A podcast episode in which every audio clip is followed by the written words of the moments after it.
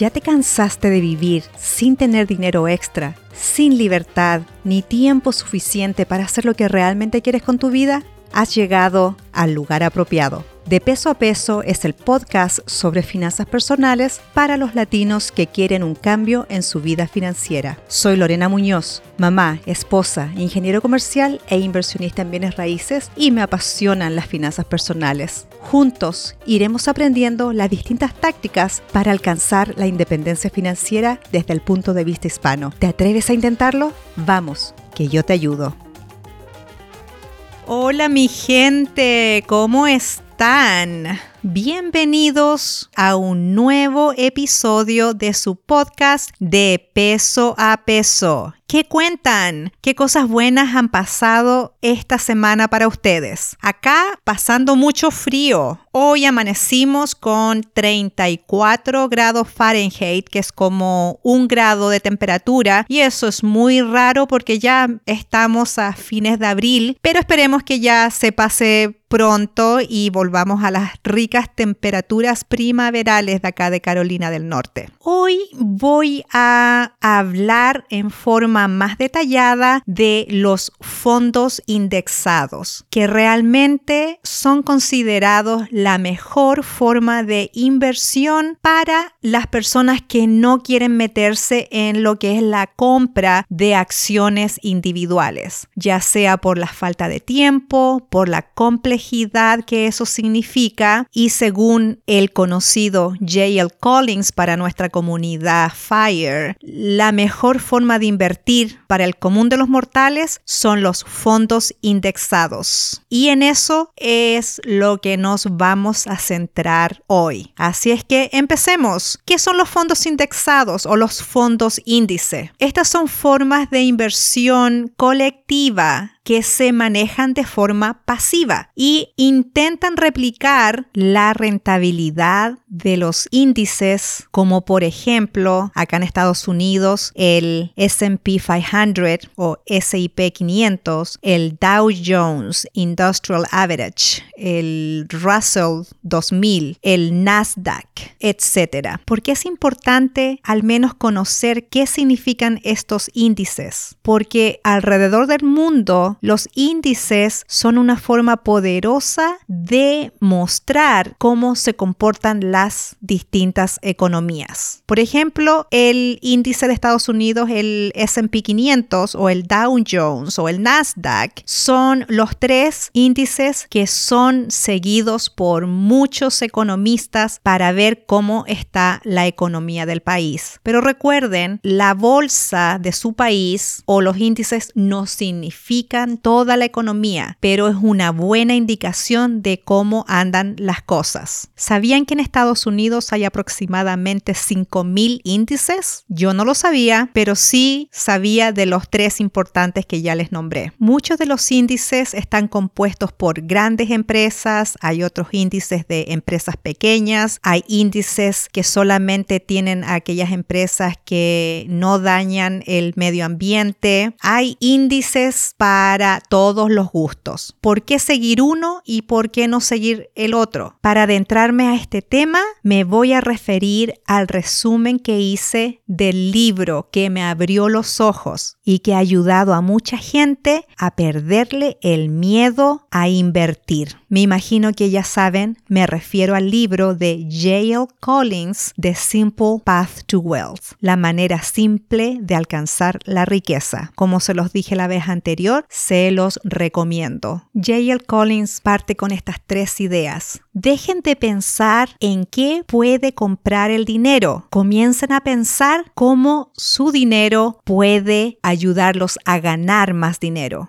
Hay muchas cosas que el dinero puede comprar, pero lo más valioso es que les ayudará a comprar su libertad. Aquellos que viven y se gastan todo lo que ganan, o tienen deudas son esclavos de esas deudas. Rapidito discutiré algunos de los consejos que leí en el libro. Ya es obvio, gasta menos de lo que ganas e invierte la diferencia. Ahorrar te va a ayudar a tener una vida que es más económica y vas a tener más para invertir. Si la independencia financiera es tu meta, debes aumentar tu tasa de ahorro, sobre todo cuando eres joven. Sé persistente, aunque la vida es incierta. Ahora unos consejos sobre la volatilidad del mercado accionario. Regla número uno, nunca pierdas dinero. Regla número dos, no te olvides de la regla número uno. Raro, ¿verdad? Porque a veces se va a perder dinero. Pero recuerden que el mercado accionario es una forma muy poderosa de construir riqueza y debemos perderle el miedo a invertir en la bolsa. Comienzan a aprender sobre los índices. El mercado accionario va a tener caídas y correcciones. Aprendan que es completamente normal. Invertir solamente en el corto plazo no es invertir, es especulación. Tratar de saber exactamente cuándo el mercado va a estar arriba, cuándo va a estar abajo, no es algo que les va a ayudar a ganar. Hay que invertir para el largo, largo plazo. Esto le llaman en inglés el market timing. Aunque haya bajadas en el mercado accionario, el mercado siempre se recupera a largo plazo. Siempre se escuchan las noticias que mucha gente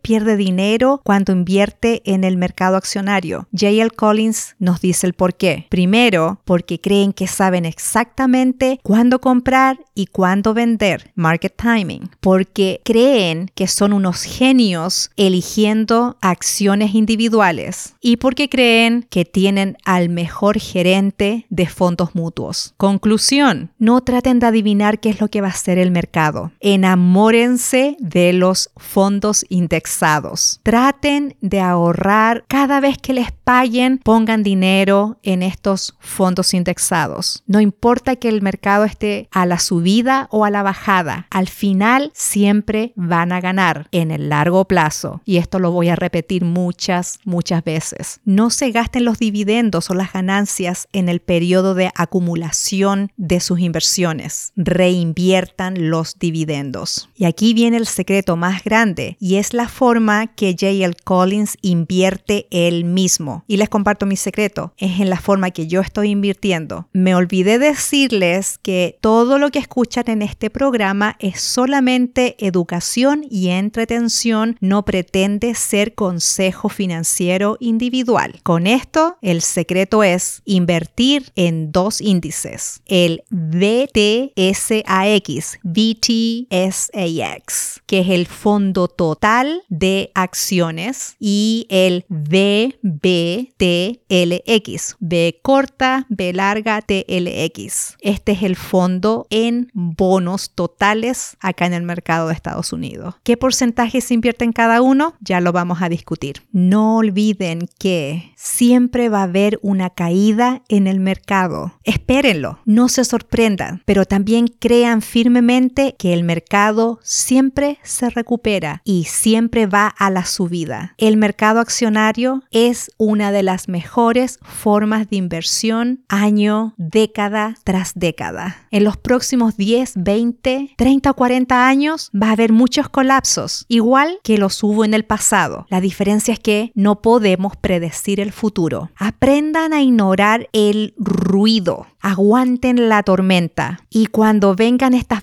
bajadas accionarias es cuando más dinero tienen que comprar en el mercado porque lo están comprando en oferta. Manténganse fuertes, no solo intelectualmente, pero emocionalmente. Cuando baja el mercado y sientes que has perdido dinero, eso duele y le da el miedo a uno de decir voy a sacar todo porque va a seguir perdiendo. La verdad es que si estás invirtiendo en el largo, largo plazo, te vas a recuperar. Recuerda que la pérdida no se convierte en pérdida hasta que tú vendes las acciones, no las vendas. El mercado siempre termina a la subida. Estas grandes bajadas, incluso las más grandes, ¿recuerdan marzo, a mediados de marzo, abril del año pasado? Perdimos como el 30% y en menos de tres meses nos habíamos recuperado, habíamos llegado al nivel de febrero del año pasado. No sabemos por qué o cuándo vienen estas grandes caídas, pero el mercado siempre se recupera. Hay que armarse de estómago, pero con la visión de que más adelante vas a terminar ganando más. Y ahora viene una idea de portfolio que está en el libro de Simple Path to Wealth. Si recién te titulaste, o sea, estás en tus 20 años, no tengas miedo de poner 100% en el índice accionario de corta TSAX. Si ya pasas los 30, 40,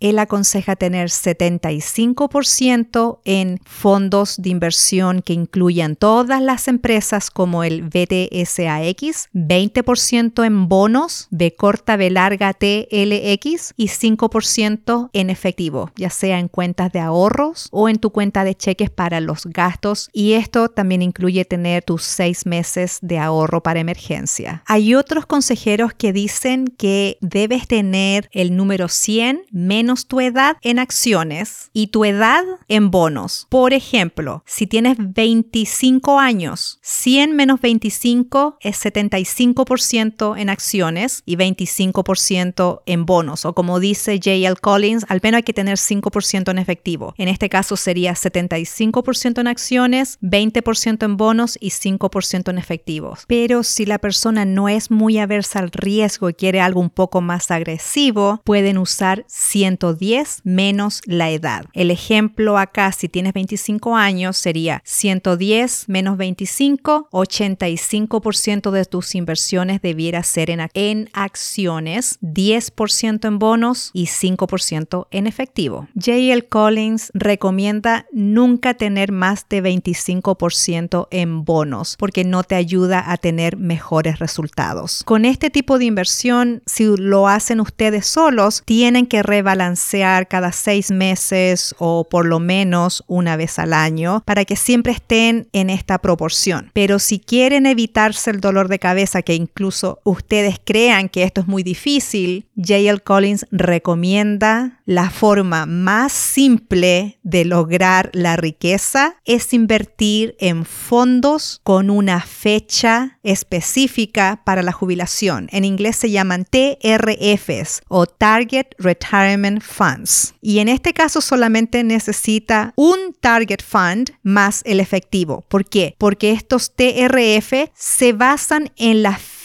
o en el año en que ustedes se quieren jubilar. Por ejemplo, un TRF del año 2050 va a tener una composición de bonos, acciones, acciones internacionales y muchas otras cosas y automáticamente se balancea. Entonces va cambiando la estructura del fondo sin que ustedes hagan nada. Esto es un poquito más caro, pero tampoco tanto más. Recuerden, siempre deben buscar formas de inversión, fondos indexados de muy bajo costo. Busquen aquel banco o empresa de inversiones que les ofrezca estos fondos pasivos y sé que están en muchos países porque eso lo estuve leyendo. Busquen fondos pasivos de bajo costo. Entre más económica la inversión, más van a ganar a futuro porque no quieren que los costos de compra les coma la ganancia.